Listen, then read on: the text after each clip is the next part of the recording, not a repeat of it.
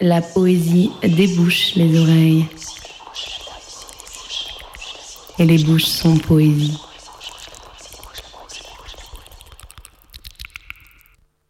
Bonjour à toutes et à tous, bienvenue dans la Poésie des Bouches, l'émission où s'aventure la littérature. Ce vendredi 15 mars, entretien avec Marielle Massé, Jeanne Benhammer et Nicolas Mathieu.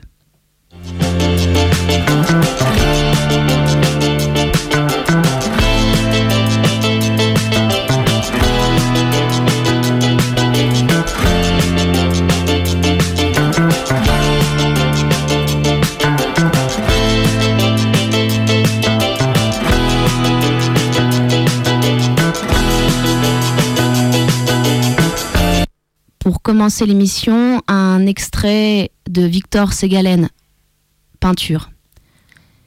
Et d'un coup, nous voici jetés dans les nues, en plein ciel. Des toits griffus lancent des palais dans les nues. Des rochers surplombent les toits et remontent au fait.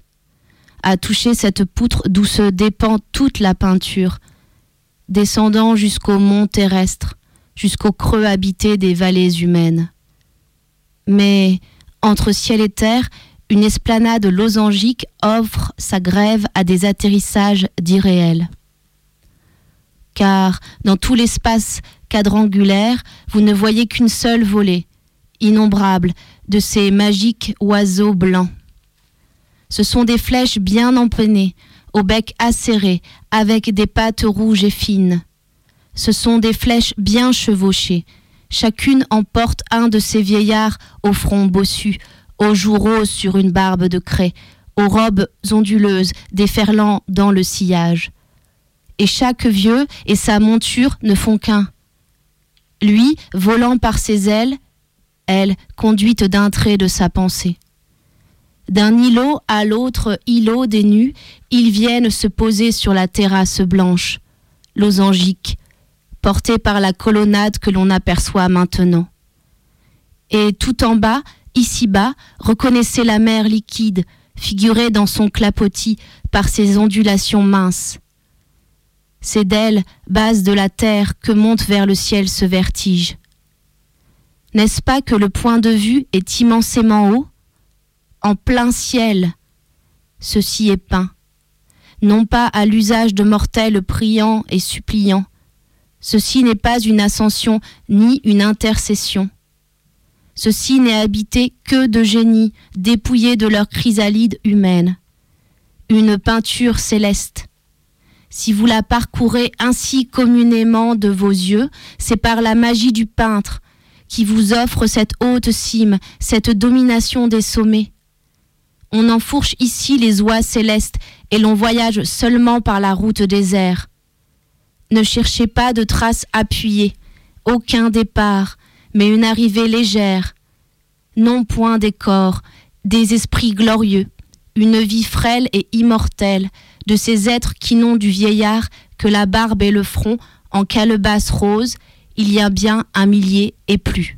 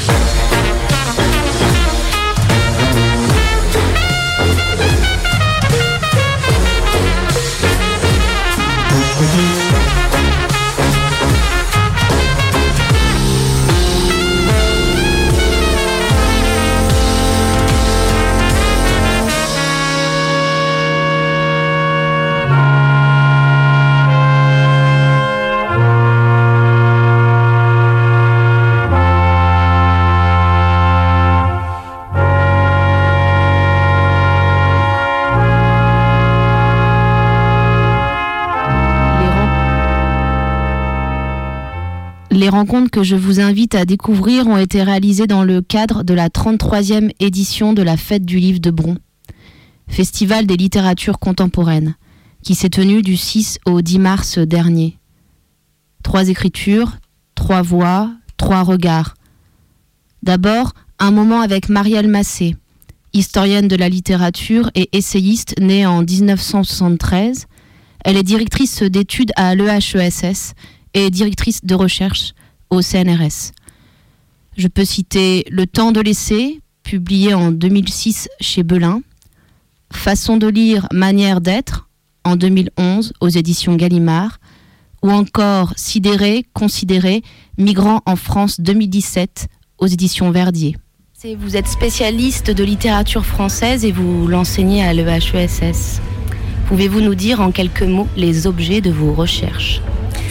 Ah, mon, premier objet, c'était le genre de l'essai, c'est-à-dire ces textes qui pensent euh, à travers l'écriture, à travers un engagement dans la forme, depuis Montaigne jusqu'à Jean-Christophe Bailly aujourd'hui, en, en, passant par Valérie, Barthes, Benjamin.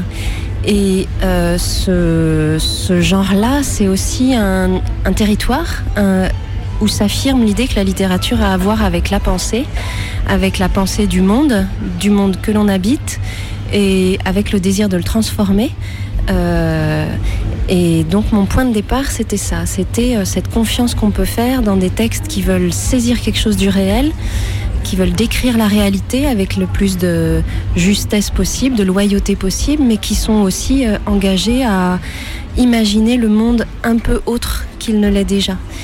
Et un autre euh, objet de recherche qui vient d'emblée avec ce type de texte, quand on, quand on a envie de s'appuyer sur eux, de les prendre comme, comme alliés vraiment pour euh, habiter le présent, c'est toute la question des formes de vie. Comment on vit euh, et, et, pour moi, c'est un objet mm, que j'ai construit au carrefour entre littérature et sciences sociales et dont j'ai mesuré aussi qu'il était le cœur même de nos réclamations politiques, de nos disputes, hein, l'objet de nos discussions, de nos espoirs, nos critiques. Euh, c'est toujours la question du comment vivre, euh, pourquoi vivre autrement, quelle chance pour transformer nos existences, nos existences collectives et, et quotidiennes? Alors justement, l'un de vos objets est la poésie et vous vous interrogez sur le nous en poésie notamment. Et j'aimerais savoir quelle place, quand vous justement étudiez euh, la place de la poésie, qu'est-ce que vous comprenez de sa place dans l'espace collectif justement?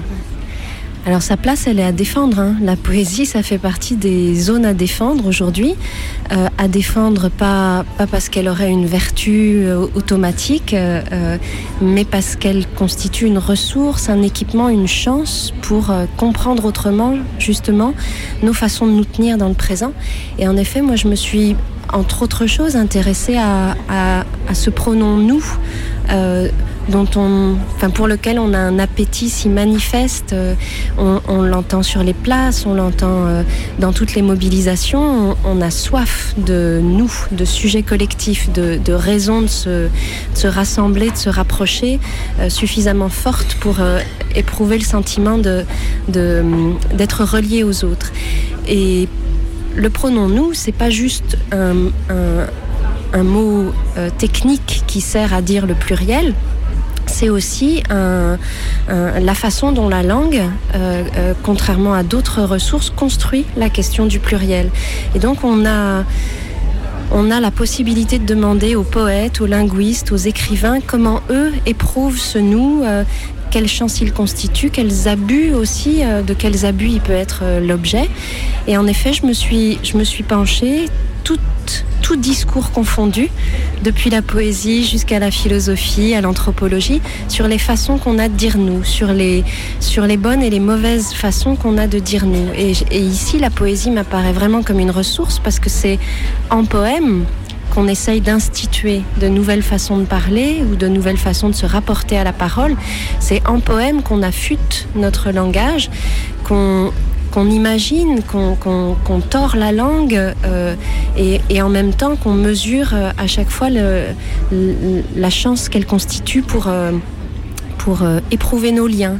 Et, donc il y a des poètes bah, auxquels on peut penser tout de suite, le nous de Hugo, euh, le nous des poèmes communards de Rimbaud, le nous des, le nous d'Aimé Césaire ou de Léon Gontran Damas, hein, nous les gueux, nous les peu, le nous de James Baldwin, nous les nègres, euh, le nous de Bernard Noël dans le monologue du nous. Tout ça, ce sont des, des territoires très très engagés, très fins, très inventifs, euh, parfois très radicaux, ou essayer des façons de dire nous, les essayer, les affûter, les réfuter aussi parfois. Donc pour moi, la poésie, c'est vraiment un, espace où on peut euh, tenter des formes de vie, tenter des façons de se relier, de se délier. Et en, effet, l'exemple du pronom nous, on pourrait prendre aussi celui de la préposition avec. Qu'est-ce que c'est que vivre avec, parler avec?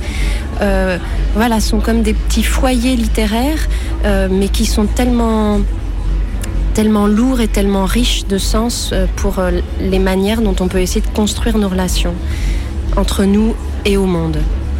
Merci Marielle Massé, parce que non, mais la, façon dont vous parlez du nous en poésie, c'est très très très pertinent, très intéressant, et, et, vous êtes la première comme ça dans l'émission à, à aborder ce sujet qui peut être, quand on, vu que souvent ce sont des poètes qui viennent, il est toujours plus délicat parfois en tant que poète de questionner l'usage du nous euh, qui est fait. Avec euh, Nos cabanes, publiées aux éditions Verdier, vous imaginez des façons de vivre dans un monde abîmé et les cabanes sont multiples. Ce livre est à la fois un essai, il est également poétique, je dirais, et il nous invite, euh, il nous pousse à la réflexion. Et donc, quelle est la réflexion euh, qui est la vôtre, Marielle Massé? Alors, en effet, je me suis emparée un peu de cette figure de la cabane qui, n'est pas originale, c'est même une sorte de lieu commun, enfin de figure très présente aujourd'hui dans l'imaginaire politique, militant, mais aussi dans l'imaginaire artistique et architectural. Et j'y ai vu une sorte d'appel, enfin quelque chose qu'il fallait essayer de, à la fois d'honorer, mais aussi de juger, d'interroger, puisque des cabanes, ils sont construits partout, euh, sur les ZAD, sur les places, euh, dans les friches, mais aussi dans les campements, dans les lieux de, relégation. Et, j'ai voulu, euh, comment dire, j'ai voulu marcher derrière ce mot comme un bateau avance derrière sa voile, enfin en considérant que c'était en effet un, type de construction, un type d'habitation qui semble nous appeler très fortement aujourd'hui, mais qui méritait d'être euh, interrogé, investi, mobilisé pour qu'on pour qu'on se demande de quelle de, quel monde on veut vraiment, de quel mode d'habitation on veut vraiment. Qu'est-ce qui fait qu'on rêve euh, parfois à ces, modalités plus légères, plus, plus inventives, plus, euh, euh, comment dire, plus, qui bravent aussi des états de choses, qui défient le monde en effet très abîmé dans lequel on vit, abîmé de toutes sortes de façons, écologiquement, socialement, politiquement. Donc voilà, j'ai cherché à, habiter un petit peu ce mot-là, à, l'exagérer aussi, à le soutenir, euh, à le juger. Et c'est vraiment une démarche d'essayiste, c'est-à-dire de, euh, on s'agrippe à un mot ou à une figure, on, le suit, on le pousse un peu dans ses retranchements et on essaye de faire de ce mot un, lieu commun, au, sens peut-être le meilleur du terme, c'est-à-dire un territoire où on, puisse euh, enfin, discuter, échanger, euh, euh, se disputer aussi autour des vies que l'on voudrait, des formes de vie dont on voudrait. Alors j'aurais une dernière question, c'est la question motif de l'émission. C'est si vous étiez un poème, Marielle Massé, quel serait-il? Alors peut-être que vous allez nous donner un titre d'essai, je ne sais pas. Ah non, si j'étais un poème, euh, j'aimerais bien être L'oiseau qui s'efface de Henri Michaud. C'est un merveilleux poème qui parle de la façon dont un oiseau traverse le ciel de la petite cour du merveilleux poète qui était Henri Michaud, dont il le peuple un peu fragilement, un peu pauvrement, mais aussi euh, très souverainement par la manière dont il zèbre comme ça le ciel et dont il emporte et dont il manifeste que son monde à lui, il est bien plus large et il va très très au-delà. Donc l'oiseau qui, l'oiseau qui s'efface, c'est aussi celui qui apparaît et disparaît. Et ben oui, j'aime beaucoup ce poème aussi parce qu'il résonne autrement aujourd'hui. Euh, aujourd'hui que l'on, aujourd'hui où l'on entend euh, les oiseaux se taire, où on voit les oiseaux tomber. Et il y a quelque chose dans la, dans la, l'intérêt que Michaud pouvait avoir pour des formes de vie tout autres que les nôtres, animales, végétales. Il y a quelque chose qui participe de cet élargissement ou de ce repeuplement euh, à la fois de nos imaginaires et de nos territoires dont on a tellement besoin aujourd'hui. Donc l'oiseau qui s'efface. Vous pourriez nous, nous en dire les, les premiers vers ou pas? Ah non, je suis pas capable. Euh, euh, fasciné par son apparition, fasciné par sa disparition. Cet oiseau qui peuple mon ciel, le ciel de ma petite cour, peuplé, on voit comment. Hein. Donc non, je vous le dis, tout en toute traviole et tout en désordre, mais j'en ai une image très vive. Une dernière question, on va passer à un morceau de musique, un morceau de votre goût. Quel mhm. morceau vous voulez? Alors il y a une, une chanson de Bertrand Belin que j'aime beaucoup qui s'appelle Hyper Nuit, qui est assez obscure dans ses paroles et en même temps très généreuse dans son, dans son accueil mélodique. On a envie de le suivre. Ça parle de paysage, ça parle de paysans, ça parle de village où on revient.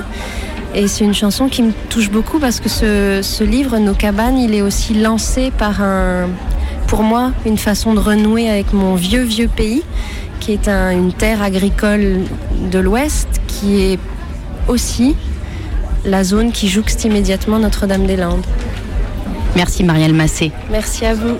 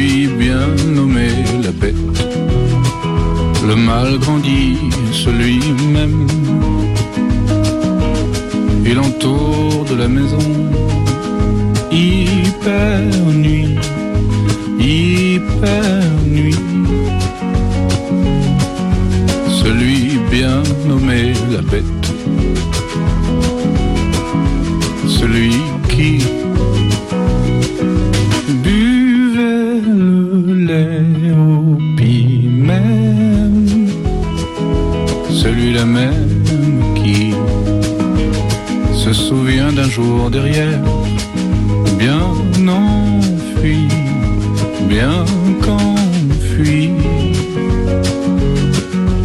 Il n'a rien oublié du jour entre tous cruel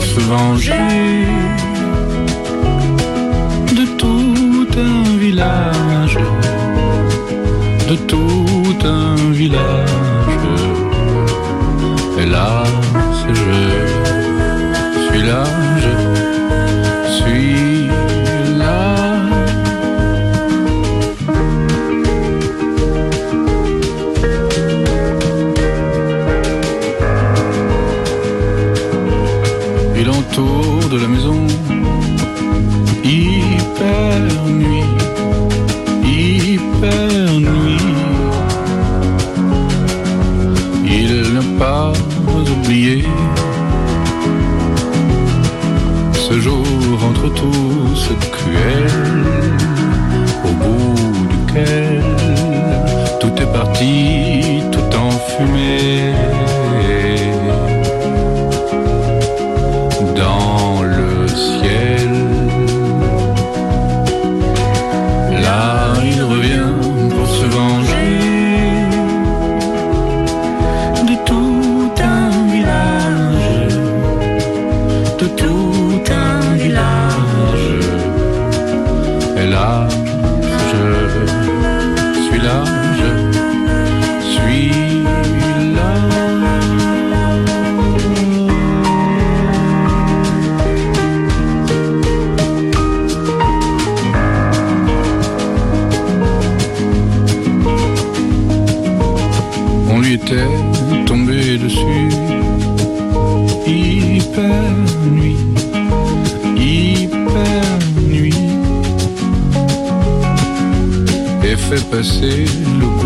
Fleurs.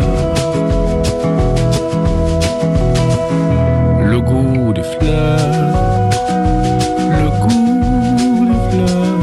Le goût des fleurs. Le goût des fleurs. Le goût, le goût des fleurs.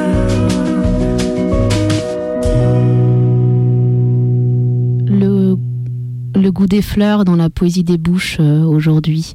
Le deuxième moment à venir, celui avec Jeanne Benhamer. Née en 1952, Jeanne Benhamer est romancière, nouvelliste, poétesse, dramaturge et elle écrit également pour la jeunesse. Parmi ses romans, Les Demeurés en 2000 chez De Noël, Laver les ombres en 2008 aux éditions Actes Sud, Otage intime en 2015, toujours aux éditions Actes Sud. Puis sa poésie, citons le recueil de Brouze et de Souffle nos cœurs, aux éditions Bruno Doucet en 2014, et toujours aux éditions Bruno Doucet, L'exil n'a pas d'ombre en ce début d'année 2019. Jeanne Benhamer. Bonjour Jeanne Benhamer, nous nous entretenons aujourd'hui à Bron dans le cadre de sa très belle fête du livre. Une première question. C'est important pour vous ces moments de rencontre avec vos lectrices et vos lecteurs? Bonjour. Oui, c'est important parce que c'est un moment où effectivement la rencontre a lieu en présence. C'est-à-dire qu'on se voit, on s'entend et on a des visages en face de soi, on a aussi des voix. Et oui, c'est important. Alors, Jeanne Benhamer, vous êtes, dirais-je, une écrivain prolifique des romans, de la nouvelle, de la poésie, du théâtre, des textes destinés à la jeunesse? Une touche à tout peut-être, et vous y réussissez très bien, selon moi.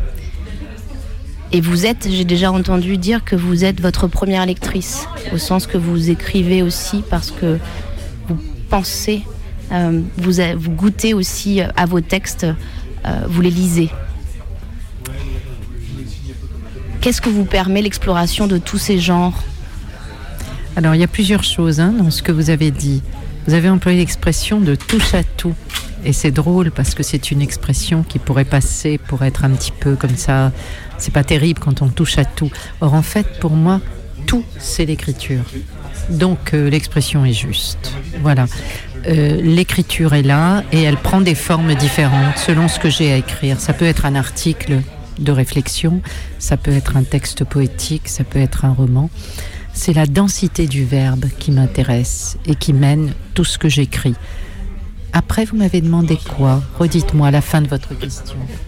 Je vous ai demandé, par exemple, qu'est-ce que permet le roman? Qu'est-ce que vous permet le théâtre? L'écriture, elle permet de, de réfléchir, d'imaginer et de réfléchir. Il faut que je sois ému pour écrire, il faut que mon imaginaire se mette en route et ma réflexion. Donc en fait, à chaque fois que j'écris, c'est ce processus-là, émotion, imaginaire, réflexion, qui est mis en jeu à chaque fois. L'émission, vous le savez, se nomme La Poésie des Bouches et elle donne une place toute particulière à la poésie et à la poésie contemporaine. Et vous écrivez de la poésie. Alors la poésie, l'écriture de poésie, elle l'imagine quoi? Comme à chaque fois que j'écris, en fait, il y a un imaginaire qui est lié aux mots que je vais employer. Donc c'est l'aventure de chaque mot qui va engendrer les images. Et ça permet d'explorer le monde autrement. Par l'imaginaire et par le travail poétique, on imagine le monde beaucoup plus par vibration que par euh, élucidation. Le roman, il est plus du côté de l'élucidation. On écrit et en même temps, au fur et à mesure qu'on écrit, on élucide quelque chose par la narration. C'est la démarche narrative, pas à pas. Le poème, lui, se donne euh, d'un coup, quelquefois. hein. On a euh, une phrase, une page qui arrive et c'est une illumination qui vous permet de voir le monde. C'est quelque chose de beaucoup plus immédiat. C'est une autre lumière que celle de la petite lampe qu'on transporte sur la route pour avancer pas à pas. Très belle euh, définition de la poésie, en tout cas la manière dont vous la voyez. Vous en lisez de la poésie, Jeanne Benhamer Bien sûr. Laquelle? Qui? Est-ce que vous... Je lis plein de textes, je lis plein de textes différents. Euh, Mais pour moi, euh, si je vous dis par exemple que pour moi Virginia Woolf c'est de la poésie, voilà, hein, je ne vais pas vous donner des titres de textes dits poèmes. hein. Enfin, quoique je pourrais, j'aime beaucoup Kenneth White, mais bon, ça va être en traduction. Mais il y en a plein d'autres.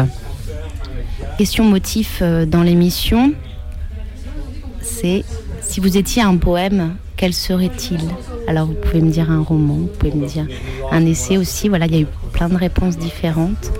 Ou vous pouvez. Mais la vie est un poème. Moi, je mène ma vie, j'essaie de mener ma vie comme un poème.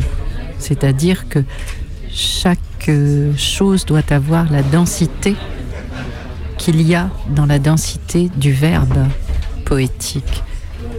Alors voilà, j'essaie, j'essaie, je n'y arrive pas toujours, mais j'essaie de mener ma vie comme un poème. Une dernière question, une dernière proposition, Jeanne Benhammer. On va passer à un morceau de musique, un morceau de votre choix la semaine prochaine à Radio Canu. Quel morceau, Jeanne Benhammer? J'écoute beaucoup Léonard Cohen. Prenez dans Léonard Cohen, ça me plaira. Très bien. Merci, Jeanne Benhammer. Merci à vous.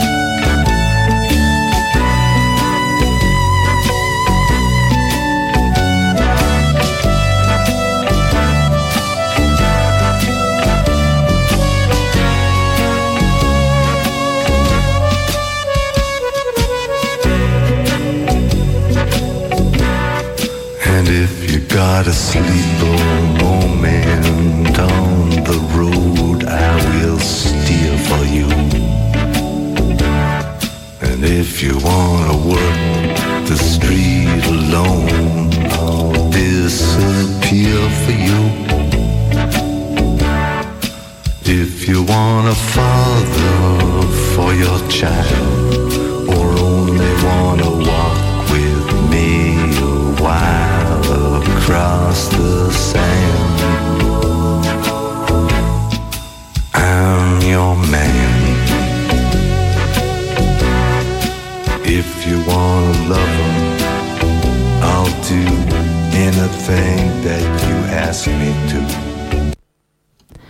Présent, rendez-vous avec la voix de la comédienne Anne de Boissy. Quelques minutes de morceaux choisis par ses soins. Aujourd'hui, des poèmes de Thierry Metz, choisis dans L'homme qui penche aux éditions Une. Centre hospitalier de Cadillac en Gironde, pavillon Charcot, octobre 1996. C'est l'alcool. Je suis là pour me sevrer, redevenir un homme d'eau et de thé. J'envisage les jours qui viennent avec tranquillité, de loin, mais attentif. Je dois tuer quelqu'un en moi, même si je ne sais pas trop comment m'y prendre. Toute la question ici est de ne pas perdre le fil, de le lier à ce que l'on est, à ce que je suis, écrivant. Le sevrage consiste à me donner des anxiolytiques et de la vitamine B, et on me conseille de boire beaucoup d'eau. De plus, je dois rester en pyjama et ne pas trop m'éloigner du pavillon. Il n'y a pour l'instant ni visite ni téléphone, mais cela ne me dérange pas. Il y a tellement à faire à l'intérieur.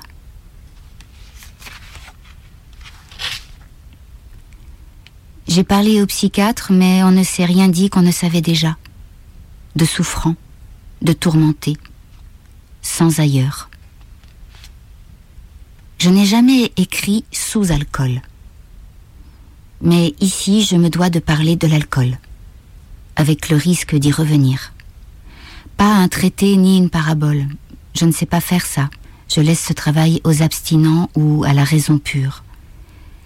J'essaye, à ma manière et plus simplement, de faire entrer l'homme que je suis devenu dans la maison de la rencontre et de la réparation. Si ce n'est lui tout entier, au moins ses mains et son visage. Tout n'entrera pas. Un homme marche dans les feuilles, non loin du pavillon. Il se déplace si lentement, avec tant de précaution qu'il ne s'aperçoit pas qu'un arbre le suit. Lenteur, confusion parfois, due au traitement que je reçois. J'en ai conscience comme un plongeur ou un alpiniste. Et j'en ai besoin. Je me débarrasse d'une ivresse pour une autre, d'une mort pour une autre mort, du vide par le vide. Ma voix contredite ne passe pour l'instant que par ces voix contrariées d'éclipse. Alcool. L'alcool. Chaque jour, ce mot vient se replacer, se reloger dans ce qu'il est possible d'être et chaque jour je déménage et chaque jour je recommence à habiter une autre maison qui n'est toujours que la même mais qui est toujours vide, entourée par ce qui est plein. Je pourrais rester ici longtemps, dans le pyjama réglementaire, manger chaque jour le petit pain de ce que pétrit le temps, bon ou mauvais. J'écris pour ne plus trop m'éloigner de ce que j'ai à faire. Avec l'autre, celui qui voit tout, le buveur. J'écris avec ce qui me reste entre le pouce et l'index dans un pincement d'étoiles. Que faisiez-vous de vos journées? Je buvais, je m'effaçais derrière ce geste. Et le travail? Je travaillais. Était-ce important ce travail? Pas plus qu'un autre, mais je n'ai jamais manqué de faire ce qu'on attendait de moi. Est-ce que les autres savaient? Bien sûr. Et l'écriture? Quelques feuillets, quelques brouillons, les mouvements d'une main pour ne pas dire euh, ses mouvances, mais lents et glaciaires, sans projet. Comment vous situez-vous aujourd'hui? Par là, pas loin, mais pas dedans. Où est-ce? Dedans? Notre conversation, par exemple. le tâtonnement d'un savoir et d'un métier. Vous, votre visage pendant que nous tournons autour du soleil comme si nous étions en dehors de la lumière, alors que tout est une approche de lumière et de langage, au moins son entrevue. Il faudrait pour cela le récit de chaque jour. Il n'y a qu'aujourd'hui. Et qu'est-ce qui permet l'ouvrage et sa persistance, sinon ce qui se dépose chaque jour en nous, retenu par une hypnose de la mémoire On cherche un habitant qui n'est plus dans la maison. Pourtant, n'est-ce pas lui que l'on aperçoit à l'orée de ce qui est, ne sachant pas où il va, de dos, faisant un signe d'adieu ou de reconnaissance. Un signe, c'est tout pour les jours passés, pour ceux à venir? N'est-ce pas l'homme qui penche, vu de trop loin maintenant? Ou trop tard L'homme qui penche se penche pour écrire, pour retenir peut-être ce qui était plus penché que lui. Il y a les bruits que fait quelqu'un dans mon oreille et quelque chose qu'on a laissé tomber.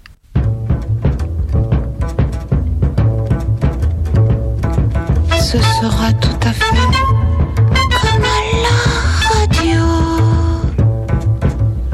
Ce ne sera rien, rien que de la musique. Sera rien, rien que des mots, des mots. Des mots, comme à la radio. Pour le troisième et dernier échange, celui avec Nicolas Mathieu, écrivain né en 1978 et qui a reçu le prix Goncourt 2018 pour son roman Leurs enfants après eux, publié chez Actes Sud. Nicolas Mathieu, merci de, Bonjour. Merci de, cet entretien euh, donc pour la poésie des bouches. Alors Nicolas Mathieu, vous êtes l'auteur de deux romans. Le premier, Aux animaux la guerre, publié en 2014 chez Actes Sud, puis le deuxième, toujours chez Actes Sud, Leurs enfants après eux en 2018, qui a reçu le prix Goncourt cette même année. Alors j'aimerais d'abord vous demander comment vous avez commencé à écrire et si à un moment l'écriture est devenue une nécessité? Il me semble que, que j'ai commencé à écrire dès que j'ai su le faire. C'était vraiment les, premiers souvenirs que j'ai d'écriture. Ça remonte à l'âge de 7 ou 8 ans. Je crois que je me suis fait offrir une machine à écrire à 8 ans.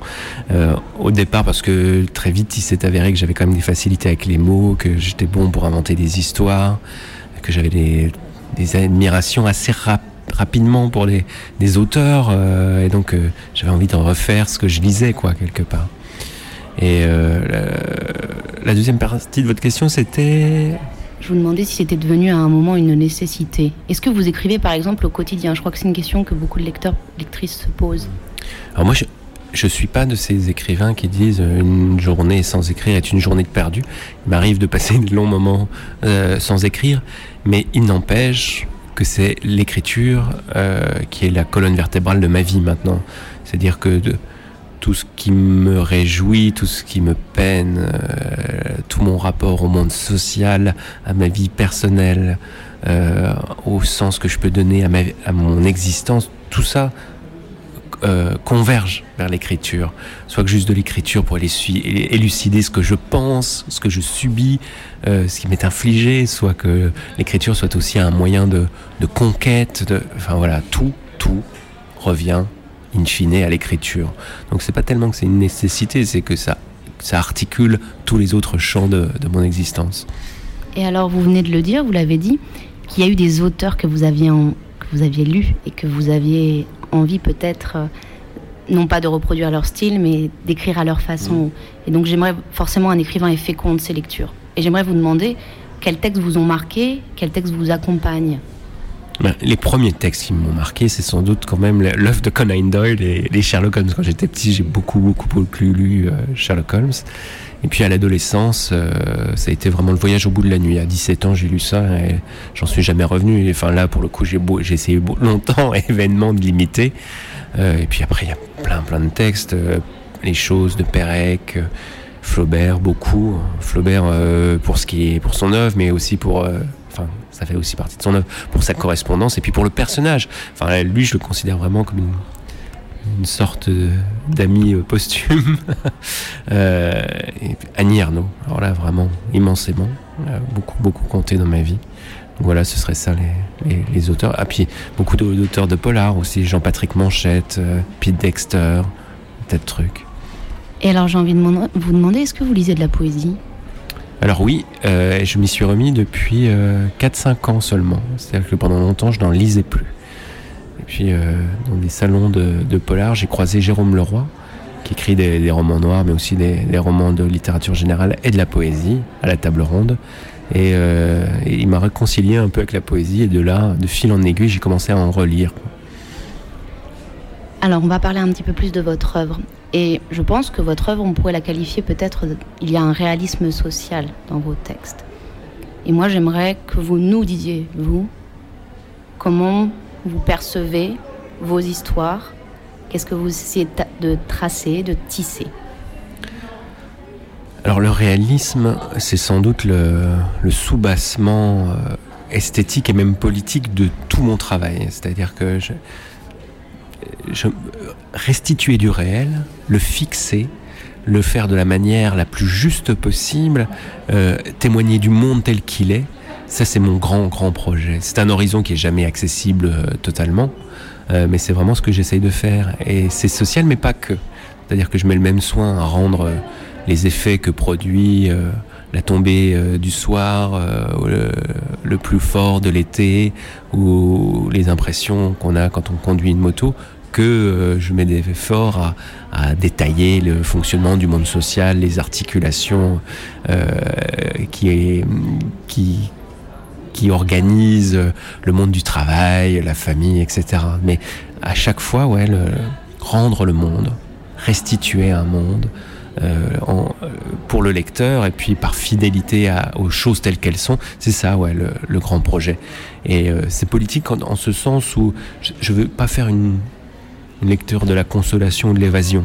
Je voudrais fixer le monde si précisément, avec tellement de justesse, qu'il devienne à mes lecteurs aussi insupportable qu'il l'est à moi, et qu'à partir de là, ils décident de le changer eux aussi. Quoi. Il y a un truc un peu comme ça. Euh, euh, mais alors, il ne faut pas non plus que ce soit un pensum, que ce soit emmerdant ou, ou intolérable. Donc là, c'est là qu'on rentre en, en, compte aussi le style, l'histoire, la, la, dramaturgie. C'est-à-dire que ce réalisme-là, il ne doit pas tuer la jouissance qu'il y a à lire. Mais alors, il y a des réalités, Nicolas Mathieu. Il y a plusieurs réalités. Et celles que vous observez, que vous, que vous écrivez. Et vous parlez de l'insoutenable réalité. Mmh est-ce que vous pouvez nous dire un petit peu plus quel monde vous explorez pour les lecteurs et lectrices qui vous, ne, ne, vous auraient pas encore lu? Bah, Pour moi, déjà, est, tous les mondes sont intolérables c'est pas c'est pas ça le problème. Euh, parce que effectivement moi je parle de la on va dire de la France qui n'est la France périphérique qui n'est ni les grandes villes ni les grands ensembles. Euh, je suis attentif à des vies de gens modestes à des à des choses comme ça. Mais euh, la vie des la vie des gens qui ont réussi me semble tout à fait aussi insupportable. C'est pas ça la la question. Il y a un drame d'être au monde il y a un drame euh, aussi euh, d'appartenir à une civilisation euh, prédatrice et comment dire le fonctionnement de notre civilisation c'est comme un grand feu, de prairie ça tout est terre et nous on est on est des, des allumettes jetées dans ce grand brasier quoi. Il faut bien que quelqu'un se... le disent quoi. Alors pour les gens au quotidien, je comprends tout à fait qu'ils le voient pas comme ça, que euh, pris dans leur, euh, leurs ennuis quotidiens et leurs euh, jouissances personnelles, leur vie de famille, etc. Ils n'aient pas le, sentiment de, cette vue d'ensemble. Mais à la fin, il est aussi de la responsabilité de la littérature, en tout cas moi telle que je la conçois, de faire passer ça. Et vraiment moi les écrivains que j'admire le plus les gens justement comme euh, Céline comme Bernanos comme Flaubert c'est des gens qui regardent le soleil en face en face fixement. Cette, réalité du, sort humain ils se la coltine et ils la ramènent pour les autres quoi.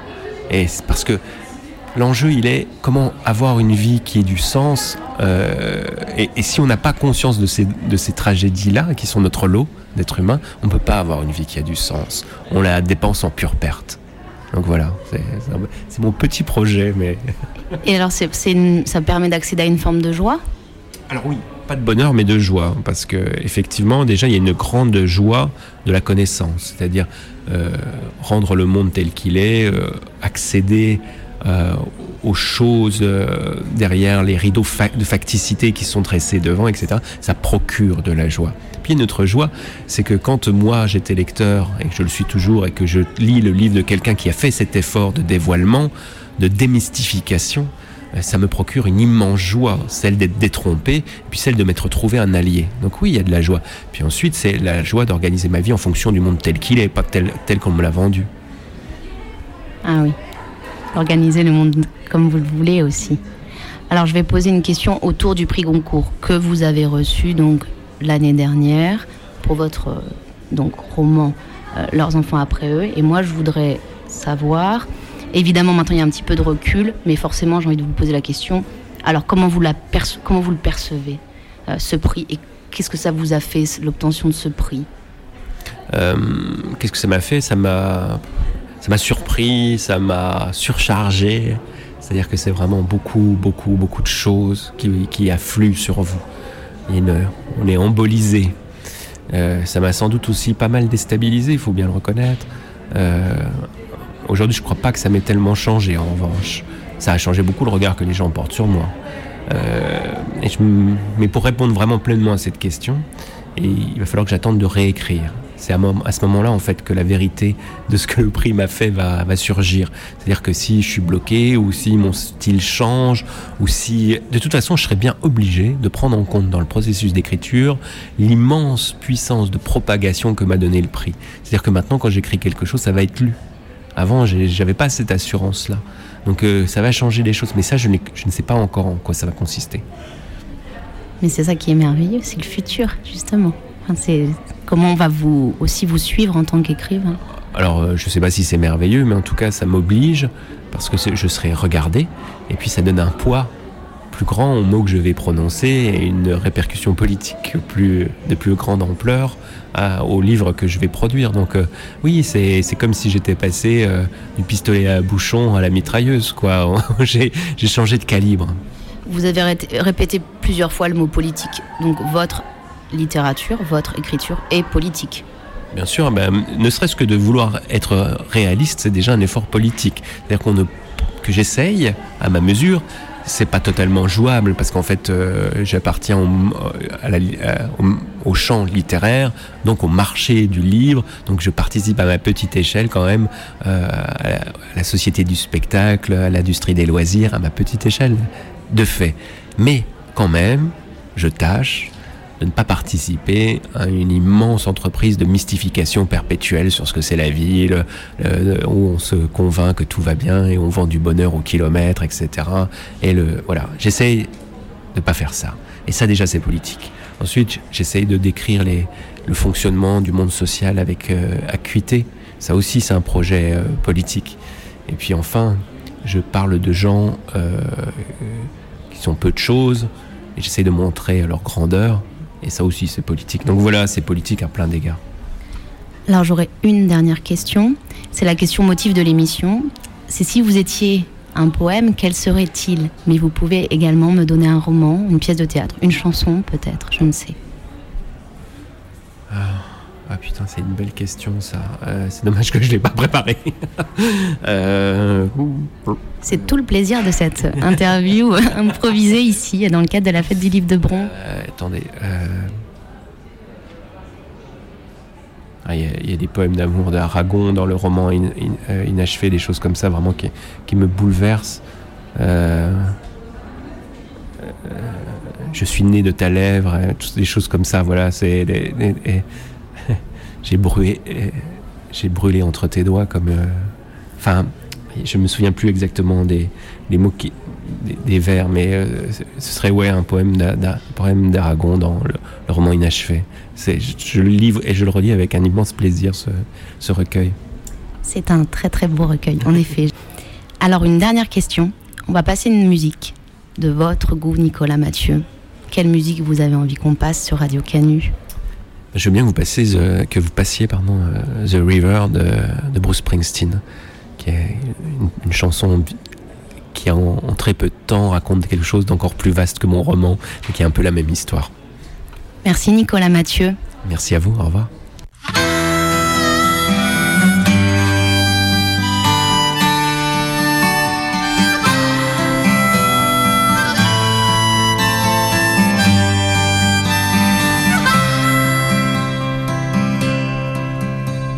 I come from down in the valley Where mister when you're young They bring you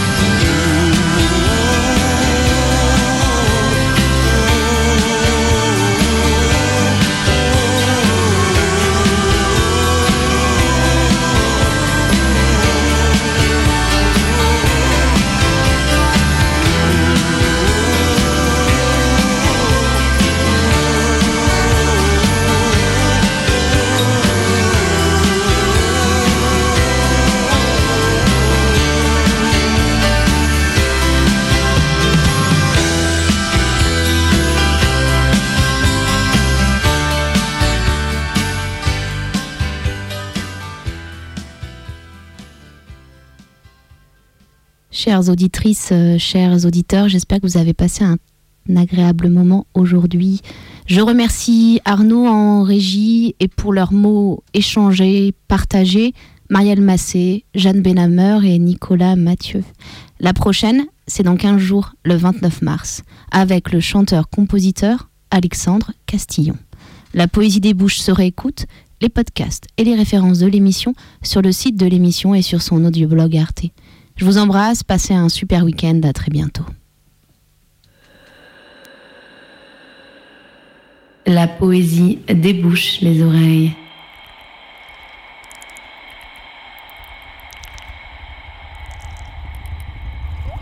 Y a-t-il plus céleste que cela?